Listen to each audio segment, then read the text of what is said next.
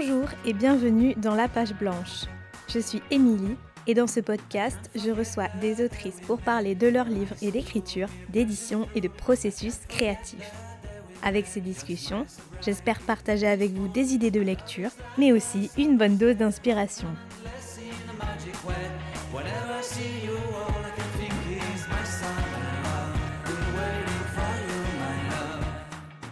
Aujourd'hui, dans la page blanche, je reçois Abigail Assor, qui a publié en janvier dernier chez Gallimard un formidable premier roman, Aussi riche que le roi. Un roman qui prend à contre-pied le schéma de l'histoire d'amour classique en nous plongeant dans la Casablanca des années 90. Dans une société complètement régie et décomplexée par les questions d'argent, nous suivons les deux jeunes protagonistes qui participent malgré eux à la grande chorégraphie sociale marocaine. Le lecteur se retrouve donc au cœur de Casablanca, immergé dans les odeurs et les couleurs qui caractérisent la ville, car s'il n'est pas question de romance ici, l'écriture n'en est pas moins des plus sensorielles. Dans cet épisode, Abigail nous raconte l'origine de ce premier roman et le travail solitaire de l'écriture, le monde intérieur dans lequel vivent ces personnages, personnages pour lesquels elle s'engage à écrire la meilleure des histoires possibles. Elle nous explique également son processus créatif à la recherche de l'image juste et nous parle de ses lectures qui nourrissent constamment son travail d'écrivain. J'espère que cet épisode vous plaira, je n'en dis pas plus, et je laisse tout de suite place à ma discussion avec Abigail Assor. Bonjour Abigail. Bonjour. Merci beaucoup d'avoir euh, accepté euh, mon invitation dans la page blanche. Je suis ravie de vous accueillir dans le podcast euh, aujourd'hui pour parler de votre premier roman qui est sorti en janvier chez Gallimard, aussi riche que le roi. Merci à vous de me recevoir. Alors tout d'abord, pour commencer ce podcast, j'ai une question très simple, c'est de savoir pourquoi vous avez choisi ce titre aussi riche que le roi et surtout euh, de savoir si c'était votre titre de départ et si c'était une évidence pour vous que de l'intituler ainsi. Alors non, c'était pas mon titre de départ. Euh, j'avais un tout autre titre au début euh, qui était peut-être un peu plus vague et un peu plus poétique, mais il se trouve qu'il y avait eu déjà un film qui avait le titre initial, un film qui était sorti assez récemment, qui avait le titre de le premier titre d'Aussi riche que le roi. Et, euh, et donc, on, avec euh, mon, mon, éditeur, on a mis euh, sur papier euh, d'autres idées de titres. Il m'a fait des propositions. Et parmi ces propositions, il y avait Aussi riche que le roi. Et quand j'ai vu Aussi riche que le roi noir sur blanc, je me suis dit, mais comment j'ai pu ne pas penser à ce titre qui est tout à fait le bon titre pour le roman? Et donc, j'ai choisi ça et j'en suis super contente. Je regrette pas du tout l'ancien titre. Ah ouais, c'est vraiment en plus un titre qui revient euh, plusieurs fois dans le texte parce que celui qui est aussi riche que le roi dans le roman, c'est le personnage de Driss qui euh, fait partie d'une bande de jeunes riches euh, de Casablanca. Et c'est justement parce qu'il est très riche et aussi riche que le roi qu'il intéresse l'héroïne Sarah qui elle est très pauvre, qui habite à la lisière du bidonville et qui euh, a faim, qui a toujours faim et qui cherche comme ça à, se caser. Et elle parvient à se glisser dans cette bande de, jeunes pour euh, conquérir Driss, parce qu'il s'agit bien en fait d'une conquête, mais c'est pas tant une conquête amoureuse pour le coup qu'une conquête avant tout euh, sociale. Ouais, ouais, ouais, c'est, c'est vraiment l'histoire d'un destin social euh, qui commence comme une histoire d'amour, mais bon, c'est, c'est quelque chose d'un peu trompeur euh, que j'ai voulu faire, commencer en fait avec des personnages archétypaux, une histoire d'amour euh, classique, pour ensuite en dévier. C'est, c'est vraiment une histoire de ouais de déterminisme social et puis c'est une histoire assez assez amère finalement parce que on est on est dans un, une conquête qui est seulement à moitié réussie et surtout, on n'est pas tellement dans un lien d'amour entre Sarah et Driss, mais dans un lien qui est plus de l'ordre du fraternel. Donc, euh, c'est assez éloigné des schémas classiques amoureux.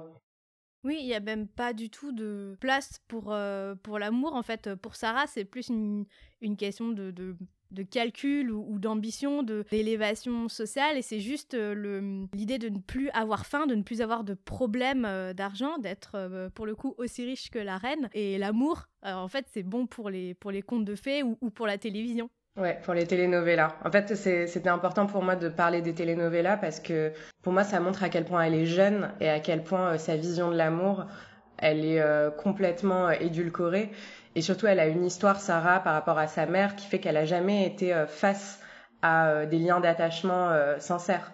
sa mère aussi, elle a une, une manière d'envisager les relations qui est presque transactionnelle. et donc Sarah reproduit ça sans s'en rendre compte. Et, euh, et c'est vrai que j'ai fait assez attention à ne pas employer euh, le mot euh, amour, à part euh, quand, ça, quand je parlais de telenovela. Mais même quand Sarah et Idriss vont se rapprocher, créer un lien qui est, qui est le lien qui est le leur, qui est peut-être une forme d'amour, mais en, tout cas c'est un lien qui est assez particulier. À ce moment-là, je voulais pas parler d'amour. L'amour n'est pas du tout en jeu. Oui, puis euh, on, sent dans le texte aussi souvent une. Euh, enfin, moi j'ai trouvé beaucoup d'humour, mais qui est plus euh, une forme de cynisme envers, envers, le personnage de Sarah et de son rapport aux autres et aux garçons notamment. Oui, il y a un peu d'humour.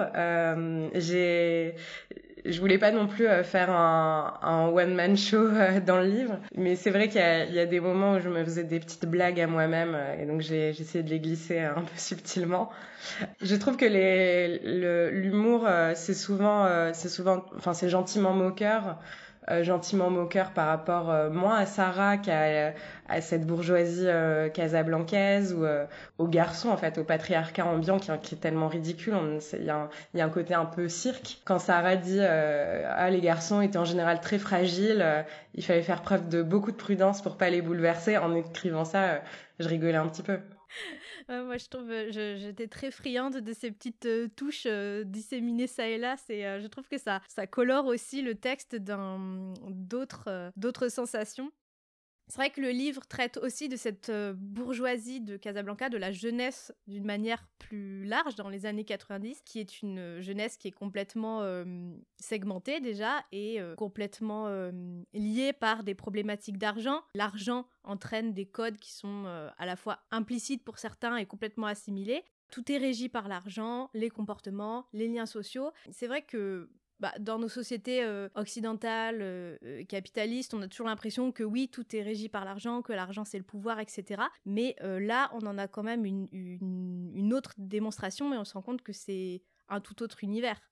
C'est un autre univers et je dirais que la vraie différence entre des sociétés occidentales et la société marocaine que je décris, c'est qu'il y a quelque chose d'assumé côté marocain et de pas assumer, par exemple, côté français si on parle de la France. Et euh, c'est vrai qu'il y a un côté très décomplexé au Maroc par rapport à l'argent, au fait que l'argent est le pouvoir, que l'argent euh, te permet de d'être un dominant euh, sur la scène sociale. mais c'est tout à fait accepté par par les autant les personnes super favorisées que par les personnes défavorisées. C'est comme ça. c'est un peu la devise du pays. C'est comme ça. Et puis, il y a aussi cette réalité assez triste au Maroc, qui est que la loi s'applique pas de la même manière selon l'endroit où on est né. Donc en fait, euh, il y, a, y, a, des lois, des lois très très strictes au Maroc. Euh, par exemple, au Maroc, on n'a pas le droit euh, d'avoir des relations sexuelles hors mariage. On, on risque une amende, la prison, enfin c'est interdit. On n'a pas le droit non plus en tant que femme d'avoir un enfant hors mariage, vu qu'on n'a pas le droit d'avoir des relations sexuelles. Et les femmes qui se retrouvent à avoir un enfant hors mariage, elles risquent vraiment des peines très sérieuses mais elles risquent ces peines très sérieuses seulement si elles sont euh, de conditions défavorisées. En fait, à partir du moment où l'argent euh, est euh, dans les familles, bah, ces familles risquent plus rien. Il y a cette, cette histoire un peu en arrière-plan euh, de ce garçon, euh, le frère de Yaya, qui a été tué euh, par un chauffard. En fait, c'est c'est quelque chose qui arrive souvent au Maroc, qui arrivait à des gens que je connais, qui ont ben par inadvertance tué quelqu'un. Je dis ça évidemment avec hum, avec acidité, humour, mais il y a quelque chose d'extrêmement cruel et de cynique dans les rapports sociaux et le rapport à la loi. Toute cette classe bourgeoise sait qu'elle risque peu de choses, peu importe ce qu'elle fait. La loi s'applique pas à eux. Et on le voit d'autant mieux que euh, le roman euh, dresse le portrait non seulement de toute cette classe bourgeoise, mais aussi de l'ensemble en fait de, la société euh, de, Casablanca, parce qu'en fait, il n'y a pas du tout que Sarah et Driss dans cette histoire, mais il y a toute une, galerie de, personnages secondaires qui sont très contrastés et qui voilà qui forment des petites touches comme ça dans, dans, la ville. On voit passer des garçons de café, des livreurs, des, dealers, des, filles de bonne famille, des, des enfants des rues. On dirait comme ça que que vous reconstruisez aussi avec tous ces personnages-là, euh, la Casablanca des années 90 et son fonctionnement interne avec toutes ses subtilités. Oui, c'était important pour moi d'avoir une galerie de personnages secondaires assez solide, mais c'est en fait c'est aussi lié à la manière dont j'ai construit l'histoire. Je savais que j'allais écrire une fausse histoire d'amour, que ça allait, ça allait pas être une histoire d'amour, et qu'en fait Driss et Sarah euh, représentent ce qu'ils représentent, mais ils sont pas suffisants. Et euh, ils existent euh, seulement, enfin ils existent pleinement au cœur de leur milieu social. Sarah, elle existe comme elle existe parce qu'elle est entourée des gens qui l'entourent. Et Driss, c'est la même chose. Donc les personnes qui entourent Sarah et Driss sont cruciales pour l'histoire et pour raconter en fait la, on va dire la chorégraphie sociale euh, marocaine, euh, en tout cas que j'ai connue. Et en plus de, cette chorégraphie sociale-là, L'autre euh, élément qui m'a beaucoup frappé en, lisant le texte, c'est qu'on est vraiment immergé dans la ville avec la description de, mm, des odeurs, des plats, des choses comme ça qui vraiment euh, colorent complètement l'histoire. Il y a les odeurs de, fromage, de viande grillée, je sais plus, de, de milkshake à la banane. Et, donc autant l'écriture est pas du tout dans le sensuel, encore moins dans la romance, comme on disait, mais c'est quand même une écriture assez sensorielle. Euh, c'était important pour vous de, voilà, de pouvoir restituer aussi euh, Casablanca à, travers, à travers tous ces sens? Je sais pas si c'était important pour moi ou c'est juste que j'ai pas tellement le choix. J'ai l'impression que c'est comme ça que j'écris. J'écris beaucoup par image, par euh, par sensation. Et euh, c'est comme ça que ouais que j'appréhende le monde, que j'appréhende une scène à écrire. Donc euh, c'est comme si je savais pas écrire autrement. Euh, je sais qu'il y il y a des auteurs très talentueux qui sont très forts avec les formules, les maximes, les idées euh, où ils sont parfois à la frontière de l'essai et de la fiction. Je suis très admirative de ça, mais c'est vrai que c'est pas du tout la manière euh, dont j'écris. J'ai besoin euh, d'être vraiment au cœur de la description, de m'immerger dans dans la scène que je décris. Et d'ailleurs, c'est presque un état euh, d'hypnose le moment d'écriture parce que je suis vraiment là-bas. Donc là où je décris, je, suis là-bas et, j'écris ce que je vois. Donc il y a quelque chose de, très très sensoriel. Et euh, du coup, si euh, vous, avez euh, une manière d'écrire très picturale, très visuelle, est-ce que c'est une image aussi qui vous a donné l'idée de, ce livre? Et comment est-ce que vous avez abordé l'écriture de ce premier roman? Alors, j'avais un souvenir d'une photo que j'avais vue qui était une bande de jeunes sur une plage. Et je sais plus exactement, c'est une photo familiale, je sais plus de qui, enfin qui était sur cette photo. Euh, mais je sais que je l'avais vue adolescente, qu'elle m'avait marquée. Et, euh, et puis moi, j'écrivais un, tout autre chose. J'écrivais un autre roman qui était assez euh, pesant parce qu'il y avait beaucoup de travail, de recherche historique. C'était un, un, roman assez ambitieux, que, que j'écris en ce moment, que j'ai repris. Et puis je me suis dit que j'allais faire une petite pause parce que j'étais un peu fatiguée euh, de cet autre, euh, cet autre processus d'écriture. Et je me suis dit, ah, moi, je vais écrire une, euh, une nouvelle, un petit truc simple. Et j'ai repensé à cette photo sans, enfin, sans le vouloir. Et je me suis dit, ah, bon, bah, je vais, je vais décrire une scène, enfin, des jeunes sur une plage. Et donc, j'ai écrit la, la première page d'Aussi riche que roi sans savoir que ça allait être aussi riche que roi. Et puis le lendemain, je me suis dit, bon, ben, je vais, je vais reprendre mon, mon, mon premier roman mais j'avais pas vraiment envie. Donc je me suis dit, bon, j'ai continué cette scène de plage, euh, je, vais, je vais mettre un personnage. Et puis petit à petit, je suis rentrée dans une histoire. Et puis je, je pensais qu'à ça. Et puis j'ai imaginé Sarah, puis j'ai imaginé Driss. Et j'arrivais plus à les quitter. Et euh, je me suis donné trois mois. Je me suis dit, bon, je vais écrire une nouvelle et ce sera, ça durera trois mois, mais après je reprends le roman. Et finalement, ça a duré un an et j'ai pas réussi à les lâcher. Et d'ailleurs, euh, la fin, euh, enfin quand j'ai mis le point final, ça a été assez dur de les quitter enfin de quitter Sarah et Driss qui ont, qui ont vraiment passé un an avec moi. J'étais triste sans eux, ils me manquaient. Donc euh, ouais, ça s'est fait comme ça un peu euh, sans que je le veuille. Et petit à petit, j'ai une histoire et puis les personnages sont arrivés, Yaya, Chirine, Alain, sont arrivés à moi. Euh. J'ai repris le précédent, là je suis en, en écriture du donc du précédent qui sera le deuxième, j'espère, si j'arrive à le finir. Ou si un autre roman apparaît ou d'autres personnages viennent viennent vous trouver pendant ce temps ah mais je pense que j'ai tendance à faire ça parce que la dernière fois donc j'écrivais mon roman et puis là j'ai commencé à avoir une, idée euh, d'un homme dans un parc et je me suis dit ah là là j'ai vraiment envie d'écrire ça et tout. Et là j'ai commencé à écrire autre chose et je me suis dit non mais c'est pas possible je vais pas à chaque fois écrire un autre roman pendant que j'écris ce roman. Donc je me suis un peu euh, réfrénée et j'ai mis cette idée de côté euh, de cet homme dans un parc. Je, je je vais pas l'écrire tout de suite sinon j'écrirai jamais le deuxième Et, euh, et, quand vous avez fini donc euh, aussi riche que le roi, est-ce que vous avez euh, tout de suite pensé à l'envoyer à des maisons d'édition ou est-ce que c'était voilà vraiment le, roman qui est sorti comme ça et qu'après vous avez rangé dans un placard? Comment est-ce que vous avez envisagé la suite pour ce pour ce texte-là? Alors moi j'étais quand même déjà engagée dans l'écriture depuis longtemps. Même si j'avais pas publié autre chose, mais c'est vrai que j'ai vraiment un engagement vers l'écriture, c'est-à-dire que c'est c'est mon activité principale. Euh, c'est pas c'est pas ce qui me fait vivre, mais c'est c'est ce qui me prend le plus euh, d'énergie. Euh, de, enfin, je, je suis vraiment plongée dedans. C'est comme si j'étais tombée dans la marmite. Je recherche quelque chose, je recherche un, ouais, une forme de le roman absolu. J'aimerais atteindre ce roman absolu que j'atteins jamais, évidemment, mais je suis vraiment dedans. Et donc c'est vrai qu'en écrivant aussi Riche que le roi, ça m'apparaissait assez évident que j'allais le proposer. Mais c'est vrai que je me disais, mais en fait, si ça marche pas, qu'est-ce que je fais euh, Est-ce que, euh, est-ce que je continue Est-ce que j'abandonne Mais en fait, c'était comme si c'était trop tard. En fait, j'étais tombée dans la marmite de l'écriture, j'allais pas en sortir. Et parfois, je me disais que même si on me donnait une boule de cristal et qu'on me disait euh, que ça allait jamais marcher, que j'allais jamais publier, que c'était sûr qu'on avait vu mon avenir, ben en fait, j'aurais pas arrêté. C'est juste, je peux pas et j'ai l'histoire en moi quand je me réveille, j'ai l'histoire en moi quand je me couche et j'ai besoin de l'écrire. Donc l'écriture, c'était déjà un sujet sérieux. Et euh, j'avais pas forcément envie de l'envoyer à 20 maisons d'édition et d'attendre les retours. Mais j'ai choisi une maison d'édition au hasard, qui était pas Gallimard.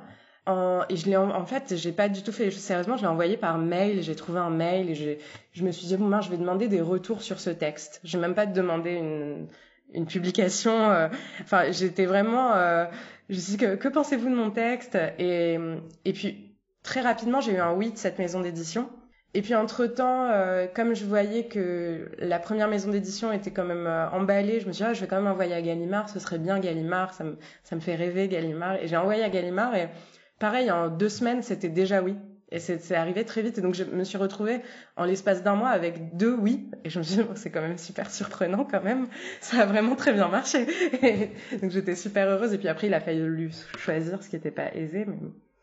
Et euh, est-ce que euh, vous avez dû effectuer un retravail du texte euh, Est-ce que vous avez dû réécrire ou pas spécialement, où le texte pouvait être publié en l'état? Non, le texte n'a pas changé, à une exception près. Euh, c'est que mon éditeur euh, disait qu'il avait besoin d'un attachement, euh, enfin de caractériser l'attachement entre Driss et Sarah, et qu'il fallait que j'ajoute un chapitre, un chapitre pour montrer qu'elle s'attache à lui. Alors moi, j'étais pas du tout contente. je me disais mais non. en plus, je déteste expliquer les choses. Je veux juste les montrer. Donc, il n'était pas question que j'explique. Et je me disais ah là là quand même. Euh, donc ça, c'est Gallimard qui m'a demandé ça. L'autre maison d'édition le publiait tel quel. Et je me suis dit, bon, bah, je vais quand même rajouter un chapitre, mais j'ai pas d'idée, j'ai pas d'idée. Et finalement, c'est ce chapitre, c'est le chapitre, il me semble, 23, celui qui se passe sur l'îlot aux sorcières, Sidi Abderrahman, où en fait, euh, il se passe complètement autre chose, mais euh, à la toute fin, il y a un tout petit paragraphe où Sarah regarde Driss et puis elle dit qu'elle voit en lui la guerre qu'elle voit en elle. En fait, ça, c'était le maximum d'explications que je pouvais donner. Sinon, je trouvais que c'était vraiment cousu de fil blanc et qu'il fallait rester quand même dans la subtilité. Et je suis vraiment très contente d'avoir ajouté ce chapitre parce qu'il me plaît beaucoup. Et je, je me souviens que je pensais que j'allais pas y arriver, que j'avais plus d'idées, que j'étais arrivée au bout de ce que je pouvais faire. Et en fait, euh, non, je suis très très contente de l'avoir écrit. Donc voilà, la différence entre les deux versions, c'est ce chapitre-là. Je pense que c'est effectivement, euh, ça, rajoute quelque chose au, livre euh, d'assez euh, d'assez spécial. Et c'est vrai que j'avais pas vraiment parlé euh, de sorcellerie, alors que j'ai, quand j'habitais au Maroc, la sorcellerie faisait beaucoup partie de ma vie. C'est comme une société euh, assez euh, superstitieuse. Et, et c'est vrai que j'avais un peu parlé de sorcellerie, mais pas tellement. Et donc j'étais contente d'avoir l'occasion de le faire. et puis je, je, suis aussi contente d'avoir réussi à, à raconter le changement de nature du lien sans euh, sans avoir été euh, trop euh, sans être allé y être allé avec mes gros sabots et puis de l'avoir fait quand même un peu en passant comme ça. J'aime bien faire les choses en passant. Donc ça m'a plu. Et maintenant que vous avez publié donc ce premier texte est-ce que ça a changé des choses pour vous dans votre peut-être perception de l'écriture ou du du métier d'écrivain parce que c'est pas la même chose que d'écrire pour soi même quand on écrit depuis longtemps et ensuite de passer un petit peu de l'autre côté même si la publication c'est pas un, un graal c'est pas un absolu. Vous aviez l'air de dire que l'écriture en soi c'est plus ça qui est, qui est un absolu mais est-ce que ça a changé un petit peu votre perception des choses? Alors, ça n'a pas changé ma perception de l'écriture. Je suis toujours aussi engagée.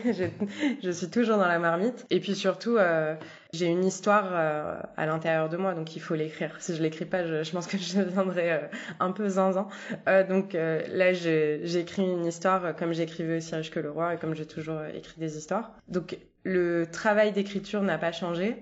Ce qui a changé, c'est que je suis un peu plus en confiance. Donc je suis j'ai l'impression que je fais je fais ça sérieusement, que en tout cas on reconnaît euh, que mon, mon travail euh, existe, donc c'est assez rassurant. Et après, euh, c'est vrai que c'est super agréable de recevoir des retours de lecteurs. En fait, le, le travail d'écriture, il est assez solitaire. En tout cas, chez moi, c'est assez solitaire parce que donc je vis avec cette histoire et en même temps je peux en parler à personne parce que si je commence à dire euh, alors en ce moment je pense à Driss et puis je pense à Sarah et qu'est-ce que tu penses de Sarah et tu penses qu'elle ressent quoi Sarah? Enfin les gens ils me prendraient pour une folle euh, vu que c'est un monde qui est à l'intérieur de moi mais je peux pas donner euh, tous les détails euh, à quelqu'un et, et en discuter avec cette personne. Donc c'est vrai qu'il y, y a un côté un peu solitaire et qui parfois m'a m'a fait euh, m'a fait un peu souffrir d'être aussi seule avec mon histoire surtout quand ça dure euh, longtemps euh, aussi riche que le roi ça ça a duré qu'un an donc ça va mais l'autre roman que j'écris en ce moment il il est long et et je suis, je suis moi avec l'histoire et c'est vrai que c'est difficile d'en, parler. J'en parle un peu à mon copain, mais bon, il peut, il peut pas trop, euh, il connaît pas tous les détails et, et il vit pas dans ma tête. Et donc c'est vrai que c'est super agréable d'avoir des retours de lecteurs et que ces lecteurs euh, pense à Sarah et Driss comme des personnages réels et on discute avec moi mais moi aussi je pense à eux comme des personnages réels. J'ai l'impression qu'ils existent. Donc euh, c'est génial de pouvoir euh, partager ça. Ça c'est c'est le plus beau cadeau que que j'ai eu. Ah bah, J'imagine parce que c'est vrai que le travail d'écriture, comme vous dites, est souvent une activité solitaire et c'est pas toujours facile de sortir de, de, sa tête et de pouvoir extérioriser un petit peu ce qu'on a autrement que, que sur le papier.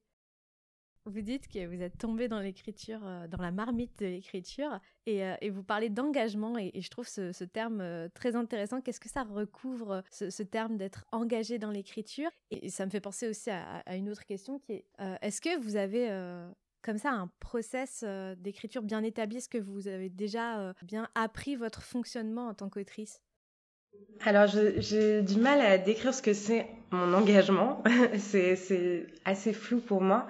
C'est difficile pour moi de d'écrire quelle est la nature de cet engagement, mais je sais même pas si je suis vraiment engagée dans l'écriture. Je pense que je suis engagée euh, envers mes personnages. C'est-à-dire que je, pense que j'ai l'air folle hein, quand je dis ça, mais j'ai l'impression qu'ils existent et j'ai l'impression que je dois leur faire honneur en écrivant une histoire suffisamment euh, euh, réussie, suffisamment belle pour eux.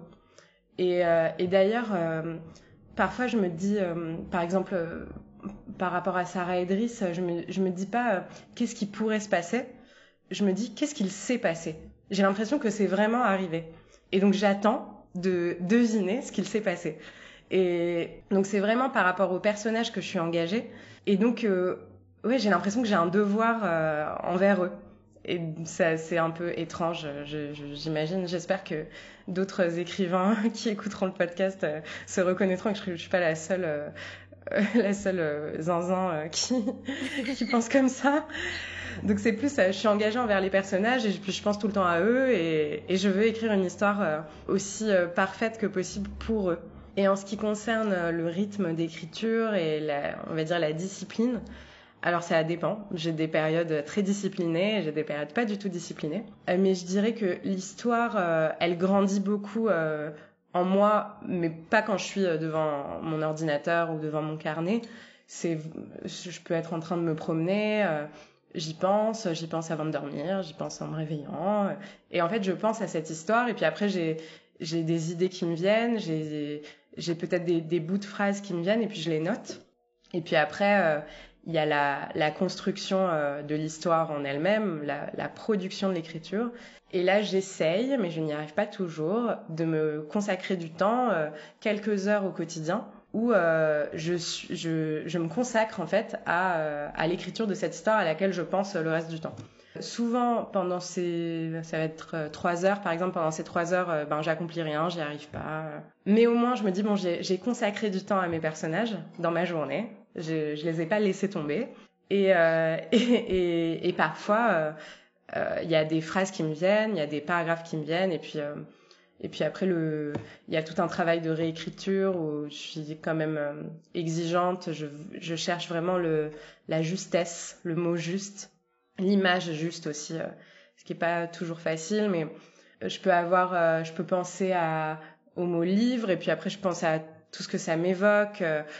ça m'évoque l'odeur de la poussière, le livre, ça m'évoque le papier jauni, ça m'évoque plein de choses et puis j'essaye de trouver l'image juste qui est suffisamment immédiate pour qu'à la lecture euh, ce soit évident et puis en même temps qu'il soit une image euh, euh, qui quand même forte et pas cliché. C'est comme Aragon, il dit, c'est fou de dire que les gens sont, de, pour parler du, du mot blond, enfin des cheveux blonds, de dire blond comme les blés. Il dit, ah là là, on a dit comme les blés et on a cru tout dire. Et puis après, il a un super long passage où il dit, que pour lui le blond c'est la topaze, c'est la résine, c'est la mémoire. Ça c'est ça c'est vraiment le travail d'écriture en acte. Tout ce que t'évoques un mot, c'est super puissant. Et donc, euh, enfin, je dis pas que je suis Aragon et que je fais comme Aragon, mais j'essaye de de pas dire blond comme les blés. J'essaye de trouver autre chose. Mais après, si je trouve pas autre chose, je me force pas. Mais je cherche quand même euh, à être euh, à honorer vraiment l'histoire et à, à, la décrire de la façon la plus juste et la plus à la fois juste et et puissante, d'une façon à la fois juste et puissante. C'est pas facile. Donc euh, voilà, c'est une, euh, c'est une, je sais pas si c'est une discipline, mais c'est un engagement. Et c'est un vrai travail de la langue. Et du coup, j'imagine que vous réécrivez quand même euh, beaucoup, ou en tout cas que la réécriture dans ce sens-là a vraiment une place très importante. Oui, euh, ça a beaucoup d'importance. C'est très très rare que je garde un paragraphe ou même une phrase qu'il tel qu'il était ou tel qu'elle a été. Euh, après, je retravaille euh, tout de suite. Et puis après, je, en général, j'écris par exemple euh, un paragraphe par jour ou une page par jour. Alors quand j'écris une page par jour, c'est vraiment le bout du monde parce que c'est énorme pour moi, comme je suis assez lente. Et puis c'est je retravaille beaucoup ce jour-là. Et puis le lendemain, je la relis et puis je continue à la retravailler. Ça fait un peu laborieux comme ça, mais c'est vraiment, il y a beaucoup de plaisir aussi dans quand je le fais. et c'est pas, c'est pas que je veux pas faire, euh, je, veux pas avoir les métaphores que tout le monde a, que je veux faire mieux que les autres. C'est pas du tout ça. Euh, je suis pas dans la comparaison. Euh, ni dans l'orgueil. En tout cas, j'essaye vraiment de, m'éloigner le plus possible de l'orgueil. Mais bon, quand on est en production artistique, parfois il y a de l'orgueil, bien sûr, mais j'essaye de pas être là-dedans. Et donc, c'est pas pour faire mieux que les autres, pour faire différent des autres. C'est vraiment par rapport au personnage. Par exemple, ce personnage, cette femme est blonde je sais que la personne qui la regarde n'estime pas qu'elle est blonde comme les blés. Je sais qu'il estime qu'elle est blonde autrement. Et il faut trouver ce autrement, mais plus par fidélité à cette fausse réalité, euh, cette, réalité que j'imagine. C'est pas pour euh, c'est pas pour faire la maline en fait. C'est vraiment euh, pour trouver ouais, la, justesse, la justesse de ce que le, la personne qui regarde a pensé en regardant ses cheveux blonds. C'était pas comme les blés, c'était autre chose. Quelle est cette autre chose? En fait, on en revient toujours à, cette notion de personnage finalement. C'est un peu ce qui, j'ai l'impression, ce qui guide euh, votre écriture à tous les niveaux quelque part. Ouais, je suis, ouais, je, vis avec eux. Peut-être que, ouais, c'est un peu étrange. J'aimerais bien en discuter avec d'autres écrivains, euh, mais je suis, ouais, je suis vraiment immergée, immergée dans dans un autre monde, comme si j'avais un autre monde à l'intérieur de ma tête, euh, dans lequel de temps en temps je plonge et puis après je reviens dans le monde réel. Et le fait de retravailler un peu en même temps que vous écrivez, de, toujours reprendre vos, paragraphes, est-ce que vous n'avez pas peur de parfois de, de, bah, juste pas avancer en fait? Parce que des fois, on pourrait avoir ce, défaut de, toujours retravailler les mêmes choses, les mêmes phrases, les mêmes paragraphes et de ne pas avancer. Comment vous arrivez à quand même garder le cap et avancer malgré tout? Bah après, je, ré, réécris pas constamment. au bout d'un moment, je finis par être OK avec, avec la version d'un paragraphe. sinon, effectivement, je termine jamais le livre. Mais je me demande si c'est pas aussi un trait de ma personnalité, c'est que je suis très très très patiente. Donc je peux attendre dans des files d'attente pendant euh, des heures. Et, en général, j'adore euh, j'adore attendre. J'adore le le calme. J'adore euh, par exemple être dans un train pendant 7 heures. J'adore. Ou être dans le bus pendant très très très longtemps et tout. C'est vrai que j'aime bien ces moments un peu hors du temps où je suis ouais un peu hors de la vie et dans, dans une sorte de stagnation. Et euh, ça n'a pas l'air d'être lié à ce que je disais tout à l'heure, mais c'est lié. Et en fait, dans le processus d'écriture, ça me dérange pas en fait que le livre soit pas terminé demain.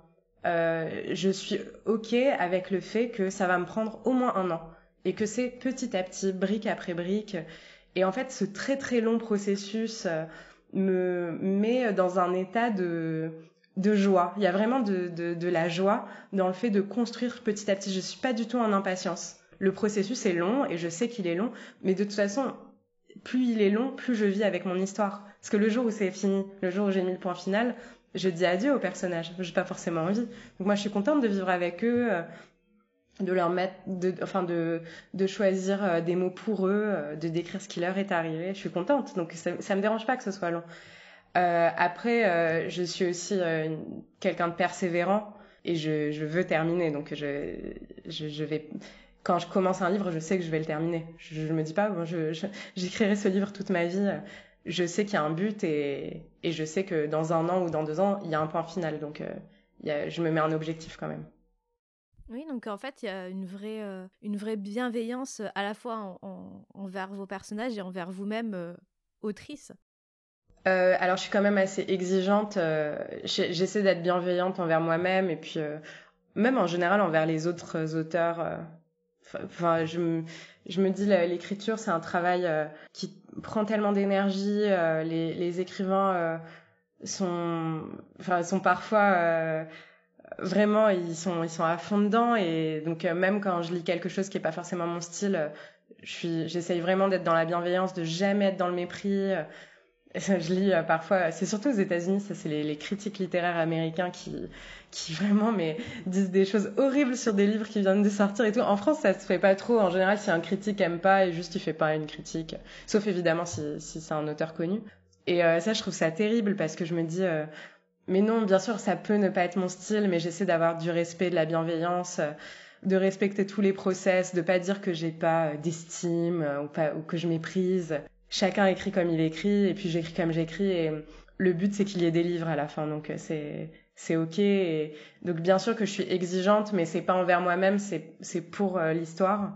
Et la bienveillance, euh, c'est aussi une, manière euh, d'être dans le monde, d'essayer de d'être bienveillant envers soi, envers les autres. Et à propos de, livres et des autres euh, auteurs, euh, est-ce qu'il y a euh, bah, des auteurs qui influencent votre écriture et est-ce que vous continuez à lire pendant le process d'écriture? Je trouve que c'est toujours une question assez intéressante de, voir quel est le rapport entre la lectrice et l'autrice. Donc un, livre qui m'a beaucoup beaucoup impressionné et que je relis souvent, ça s'appelle Les Saisons de Maurice Ponce. Et euh, quand j'en parle, les gens ils, se disent mais c'est quoi? Et moi aussi quand on m'en a parlé la première fois, je dis mais c'est quoi? Et en fait, j'ai l'impression qu'il y a une secte secrète autour de Maurice Ponce et de ce livre, Les Saisons, et ceux qui l'ont lu euh, presque n'en parlent à personne pour ne pas partager euh, ce bijou de littérature, et c'est effectivement un bijou. Donc ça, ça m'influence beaucoup parce que je trouve que Maurice Ponce, il atteint vraiment une sorte d'absolu de l'écriture, c'est-à-dire qu'il est dans une précision de description on sent vraiment qu'il cherche le mot juste et qu'il est pas, enfin, que l'écriture c'est pas euh, ce qui lui sort par la tête et puis après il l'écrit et puis après il l'envoie en éditeur. Il est vraiment dans, c'est un travail d'orfèvre en fait et ça j'adore ça et j'essaye vraiment d'avoir ça aussi euh, dans dans mon processus d'écriture, même si j'arrive pas du tout à faire aussi bien que lui, mais c'est un peu mon mon but absolu, c'est d'arriver à faire aussi euh, aussi précis que Maurice Ponce. Euh, il y a aussi, euh, alors dans un autre genre, plus dans la construction d'histoire, Alessandro Barrico, qui est un contemporain, qui est, qui est euh, un écrivain italien et qui, alors lui, est, est génial dans la construction d'histoire. C'est vraiment un conteur d'histoire. Et ça, j'adore aussi les conteurs d'histoire.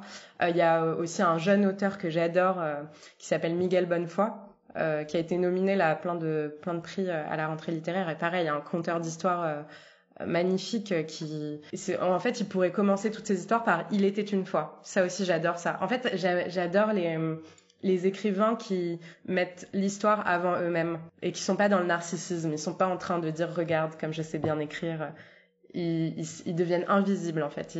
C'est l'histoire qui est numéro un. L'écrivain il est il est derrière. Donc ça je trouve ça exceptionnel. Et donc pour revenir à la question sur la lecture j'alterne en fait. J'ai des moments où euh, par exemple, euh, en écrivant aussi riche que le roi, je lisais euh, Claude Simon. Et Claude Simon, c'est vraiment une écriture qui n'a rien à voir avec l'écriture que, que j'essayais d'avoir pour Aussi riche que le roi, où euh, c'est quand même une fille de 16 ans, il y a quelque chose de très légèrement oral, alors que normalement j'écris pas du tout de cette manière-là. Je suis pas du tout à l'aise avec l'oralité, mais là c'était quand même obligatoire pour bah, faire honneur à Sarah. Il fallait un peu changer. Et, et Claude Simon, c'est d'un lyrisme et d'une complexité. Euh, et alors là, du coup, j'ai arrêté parce que, en fait, quand je, quand je lisais mon texte, je trouvais ça nul par rapport à Claude Simon. Donc, je me suis dit, bon, je vais juste arrêter de lire Claude Simon parce que ça me rend pas service. Et en revanche, ce que j'adore lire quand j'écris, c'est de la poésie. Parfois, je note des mots, euh, juste des mots qui, qui, me, qui me frappent euh, en poésie ou alors des passages un peu de prose poétique euh, dans certains romans qui me qui m'inspirent beaucoup. Hier, je lisais un, passage de l'éducation sentimentale où, dans la même phrase, il y a le mot grenade, puis le mot candélabre, puis le mot flamme. Et je me disais, mais c'est magnifique d'avoir mis ces trois mots les uns à côté des autres. Et donc ça, c'est des. Et donc je prends mon, téléphone et je note candélabre, grenade, flamme. Et, pas pour les réutiliser bêtement, mais parce que ça crée un univers mental et puis ça me met dans un, un, état euh, poétique euh, qui m'aide à écrire. Donc euh, c'est vrai que la poésie, ça m'aide beaucoup. Mais le lire d'autres romans quand j'écris un roman, bon, je le fais vu que écrire un roman, un roman, ça me prend deux ans, donc je vais pas ne pas lire pendant deux ans. Mais j'essaye de d'espacer en fait. Je vais je vais écrire le matin et puis je vais lire des romans le soir, mais pas juste avant. Je vais plutôt lire de la poésie juste avant.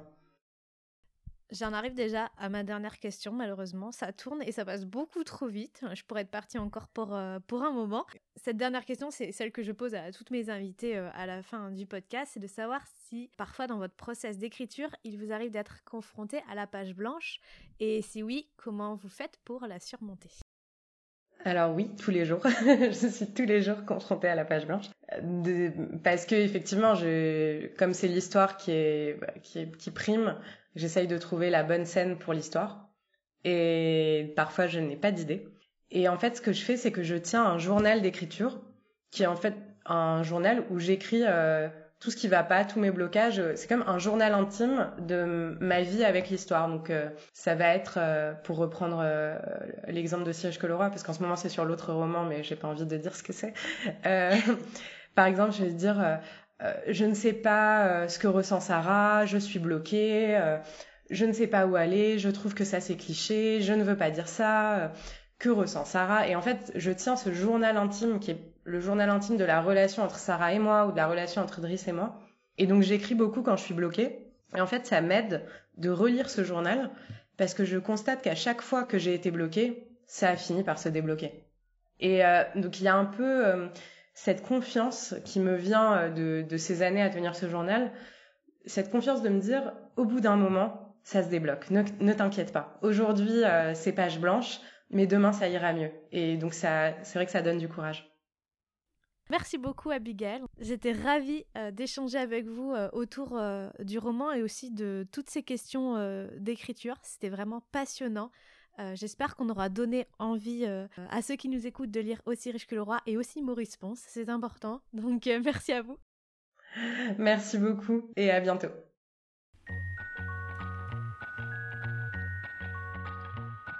Merci d'avoir écouté cet épisode. Si cette conversation vous a plu, vous pouvez la partager autour de vous et sur les réseaux sociaux. Réseaux sur lesquels vous pouvez me retrouver sur le compte Émilie Dezélienne ainsi que sur la page blanche-du-bas podcast. En attendant, je vous dis à très vite pour un nouvel épisode de la page blanche.